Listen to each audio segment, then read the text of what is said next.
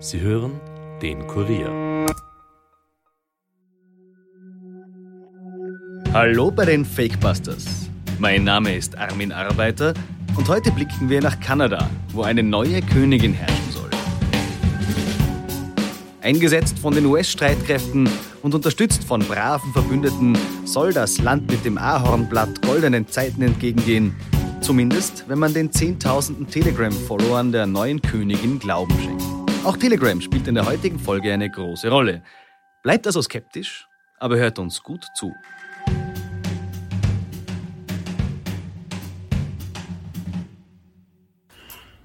Hello, Canada. I'm Romana Didolo. I'm the founder and leader of Canada First. As of February this year, 2021, I am the head of state and commander in chief of Canada, the Republic. In case you're wondering who appointed me as the head of state and commander in chief of the Republic of Canada, the people who appointed me are the White Hats and the US military, together with the global allied troops and their governments. The same group of people who have helped President Trump. Romana Didulo meint es ernst. Seit Februar ist sie davon überzeugt, das neue Staatsoberhaupt Kanadas zu sein.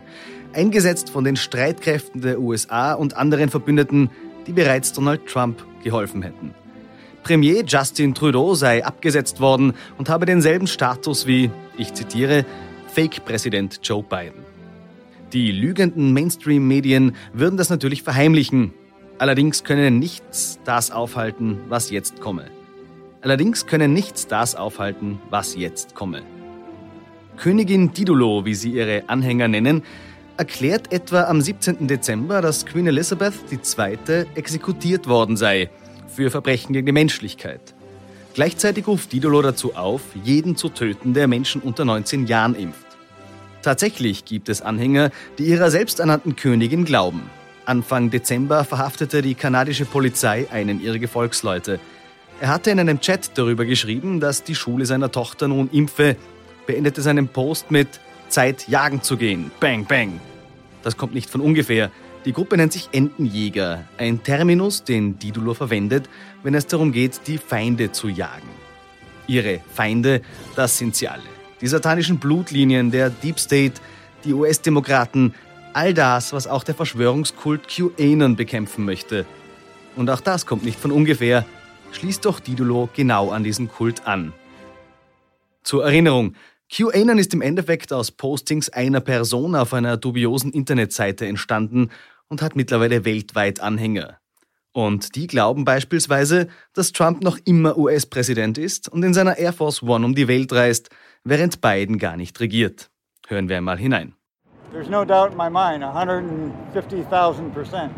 That he's still president of the United States. Really? Does he still hold the powers of the presidency? Well, he's been flying around the world on Air Force One. It says something. I thought Joe Biden's technically on Air Force One. No. So they're they're faking it? Yeah, it's it's not even a presidency. Who is running the government right now? President Trump He's running the government. and the military. Aussagen, die man nicht erst seit dem Sturm aufs Kapitol kennt. Allerdings ist dieser Verschwörungstrend schon lange nach Europa übergeschwappt, auch nach Österreich. In einem dubiosen Brief, der an verschiedene Notariatskanzleien, Gerichte und Dienststellen in Österreich geschickt wurde, fordert das, ich zitiere, Volk von Österreich die Regierung auf, alle Corona-Maßnahmen zu beenden und schließt mit sogenannten besonderen Hinweisen. A. Joseph Biden ist nicht Präsident der USA und die US-Truppen haben seit dem 14. Jänner 2021 die Kontrolle. B. Eine Mail des Oberbefehlshabers der US-Streitkräfte wurde am 27. Mai 2021 an die Streitkräfte Kanadas gesandt, in der die Autorität ihrer königlichen Hoheit Königin Lady Romana Didullo als Staatsoberhaupt und Oberbefehlshaberin der Republik Kanada, Regierungschefin von Kanada und Königin von Kanada anerkannt und bestätigt wird. Das Phänomen ist auch in Österreich und Deutschland nichts Neues. Auch in Mitteleuropa gibt es sogenannte Reichsbürger, die den Staat, in dem sie leben, nicht anerkennen und auf ihren Telegram-Kanälen nahezu willkürlich Politiker, Ärzte etc. zum Tode verurteilen. In der vorherigen Folge haben wir dieses Thema näher behandelt. Tatsächlich sah sich bereits die kanadische Regierung dazu bemüßigt, die Causa Didolo zu kommentieren. Ich kann bestätigen, dass die Ansprüche, die Romana Didolo stellt, falsch sind. Kanadas derzeitiger Regierungschef bleibt Premierminister Justin Trudeau und ihre Majestät Königin Elisabeth II. ist Kanadas derzeitiges Staatsoberhaupt. Alle Statements, die dem widersprechen, sind falsch, sagt ein Regierungssprecher. Aber wie kommt es, dass es sogar in Österreich Menschen gibt, die die Geschichte der Romana Didolo glauben oder überhaupt von ihr Wind bekommen? And I would like to send a very special thanks and greetings to our digital soldiers on Telegram. These groups of people have given up their time and energy working tirelessly and sharing information, awakening their fellow Canadians and people around the globe. Es kommt nicht von ungefähr, dass sich Didolo bei ihren Telegram-Fans bedankt. Immerhin sind es mehr als 70.000 Menschen, die ihr folgen. Und grundsätzlich hat sich Telegram als die App für Verschwörungsgläubige und Impfgegner etabliert. Warum dem so ist, das schaue ich mir mit meiner geschätzten Kollegin Caroline Bartosch an. Hallo Caro. Hallo Armin. Caro, bevor wir uns die aktuelle Lage ansehen, wie und von wem wurde Telegram eigentlich gegründet? Tatsächlich wurde Telegram als Werkzeug des Widerstands gegen die Kreml-Politik gegründet. Der russische Aktivist und IT-Profi Pavel Durov sagt, ihm kam die Idee, als russische Spezialeinsatzkräfte vor seinem Haus in St. Petersburg standen und ihm kein sicherer Kanal einfiel, über den er seinen Bruder informieren hätte können. Er wollte einen sicheren Messenger-Dienst gründen, auf den der Staat keinen Zugriff haben kann. Nach einer Stunde zogen die Spezialeinsatzkräfte unverrichteter Dinge ab. Die Durov-Brüder verließen Russland und gründeten 2013 Telegram. Der Dienst hat mittlerweile mehr als 500 Millionen Nutzer. Und mehr als acht Jahre später fabulieren in deutschsprachigen Chatgruppen tausende Menschen davon, dass Spezialeinsatzkräfte bald vor ihrer Tür stehen und sie und ihre Familien zwangsimpfen würden. Ja, in dieser Zeit ist viel passiert. Telegram hat sich den Ruf erarbeitet, unabhängig vom Zugriff von Staaten zu sein. Tatsächlich wurde es bereits öfter versucht, die App zu sperren, etwa 2018 von Russland. Damals forderte der Geheimdienst FSB die Sperre, erhielt zwei metallene Schlüssel und das Schreiben alles erdenklich gute P.W. Durov. Auch die gerichtliche Sperre der App hatte keinen Erfolg. Der Telegram-Dienst wechselte regelmäßig seine IP-Adressen und informierte seine Nutzer via Push-Mitteilungen über die Änderungen. Die Sperre blieb also wirkungslos. Schon die Tatsache, dass die Server der Messenger-Dienste auf der ganzen Welt verteilt sind, macht eine Sperre de facto unmöglich. Und selbst wenn, wie gefordert, die Anbieter Apple und Google Telegram aus ihrem Angebot nehmen würden, gäbe es im Netz andere Wege, die App herunterzuladen. Hm, und dennoch fordern nach Morddrohungen und Anschlagsplänen gegen Politiker, sowohl deutsche als auch österreichische Politiker, eine Regulierung von Telegram. Wie soll das bitte funktionieren? Ja, das ist eben die große Frage. Das Unternehmen, das offiziell seinen Sitz in Dubai hat, reagiert kaum auf Anfragen oder Bitten der Politik. Nur sporadisch löscht Durov einzelne Gruppen. In den USA zum Beispiel sperrte Telegram nach dem Sturm aufs Kapitol Anfang des Jahres mehrere Dutzend militante Kanäle. Ein seltener Fall. Im September meldete sich Durov zu Wort, erklärte, dass eine deutschsprachige Telegram-Gruppe mit 40.000 Mitgliedern gelöscht worden sei. Sie wurde am nächsten Tag einfach neu gegründet. Durovs Argument, nicht oder selten auf Anfragen zu reagieren, ist, dass er seinen Nutzern, ich zitiere, mehr Freiheit als jede andere App geben will.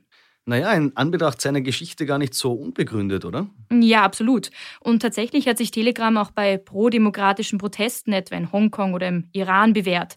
Dazu kommt, dass es ja keine 500 Millionen Verschwörungstheoretiker sind, die sich dort tummeln. Viele sehen den Messenger-Dienst als willkommene Alternative zu WhatsApp an, da sie Telegram als sicherer empfinden. Okay, aber stimmt das tatsächlich? Telegram und Signal gelten in puncto Datenschutz als sicherer. Trotzdem haben auch diese Messenger-Dienste zahlreiche Zugriffsrechte auf dem Smartphone und Datenschützer sind nicht begeistert. Denn auch dieser Messenger-Dienst speichert Kopien der Chats auf seinen Servern und die können irgendwann von anderen geknackt und dann auch verwendet werden. Die Ende-zu-Ende-Verschlüsselung gilt nur für sogenannte geheime Chats und ist nicht standardmäßig eingestellt. Ist einfach nur als technisches Detail am Rande. Was bedeutet die Ende-zu-Ende-Verschlüsselung eigentlich? Naja, das bedeutet, dass Chatnachrichten beim Sender verschlüsselt und erst bei der Person, mit der man chattet, wieder entschlüsselt werden. Sie dürfen dazwischen niemals in unverschlüsselter Form vorliegen. Auch bei Messenger-Diensten wie WhatsApp funktioniert das aber nicht immer. Okay, also ist auch Telegram kein Garant für absolute Chatsicherheit, oder? Wenn wir uns die Razzia in Dresden vergangene Woche anschauen, haben wir die Antwort darauf auch schon. In einer Dresdner Telegram-Gruppe sind vor zwei Wochen Morddrohungen gegen Sachsens Ministerpräsident Michael Kretschmer von der CDU aufgetaucht. Ein Chatmitglied soll in einer Audionachricht gesagt haben, er sei bewaffnet und habe Munition parat. Das Landeskriminalamt Sachsen durchsuchte dann am Mittwoch, den 15. Dezember, mehrere Objekte, beschlagnahmte Armbrüste und auch andere Waffen. Wie immer gilt also, bevor du etwas in irgendeinem Chat oder sozialen Netzwerk schreibst, überlege, ob du das auch am Stephansplatz in die Menge brüllen würdest. Denn im Endeffekt kommt es ja genau auf das Gleiche raus. Danke dir, liebe Caro. Eine Methode, die für einige durchaus hilfreich sein könnte. Bis zum nächsten Mal. Immer wieder gerne, Armin. Fassen wir noch einmal zusammen.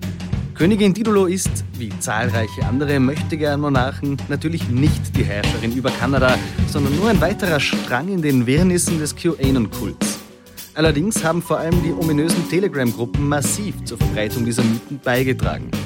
Und da stellt sich die Frage, ist es gerechtfertigt, dass der Staat alles versucht, diesen Messenger-Dienst zu regulieren? Oder spielt er damit den Verschwörungsgläubigen in die Hände, die darin ihre Faschismusfantasien bestätigt sehen wollen und sowieso anderswohin ausweichen würden? Wir von den Fakebusters glauben, dass eine starke Demokratie so etwas wie Telegram aushalten muss. Das soll aber keine Polizei der Welt davon abhalten, dubiose Chatgruppen zu beobachten und im Ernstfall zuzuschlagen. Und ihr bleibt skeptisch, aber hört uns gut zu. Das war's für heute von den Fakebusters. Mehr Informationen zu diesem Podcast findet ihr unter www.kurier.at slash fakebusters. Wenn euch der Podcast gefällt, abonniert uns und hinterlasst uns doch eine Bewertung in eurer Podcast-App und erzählt euren Freunden davon. Fakebusters ist ein Podcast des Kurier. Moderation von mir, Armin Arbeiter, Schnitt Dominik Kanzian, Produzent Elias Nadmesnik. Weitere Podcasts findet ihr auch unter www.kurier.at slash podcasts.